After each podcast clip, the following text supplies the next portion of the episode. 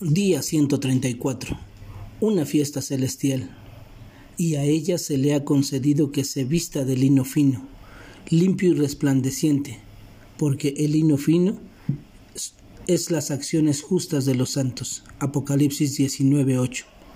La iglesia del Señor Jesús, integrada por los creyentes de todos los tiempos, vivos o muertos, será arrebatada por Él y llevada a los cielos.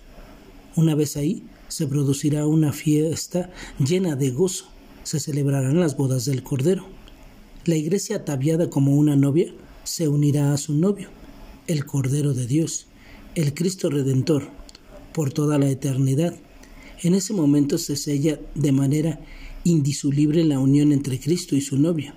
Como futura esposa del Cordero, la iglesia se vestirá de pureza ya que las vestiduras de lino fino que menciona la Biblia en este pasaje hablan de la santidad de la novia, es decir, de la iglesia y de los que participan en esta fiesta celestial.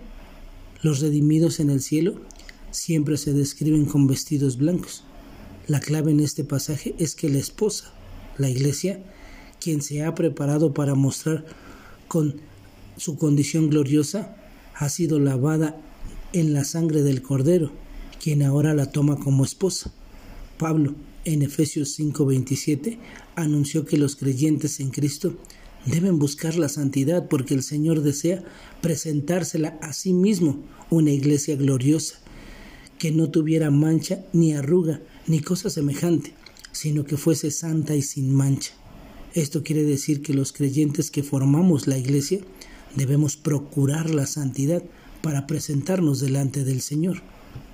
Busquemos en oración la fortaleza para vivir en santidad como es digno de la novia del Cordero. Que tengas un excelente día y que Dios te bendiga.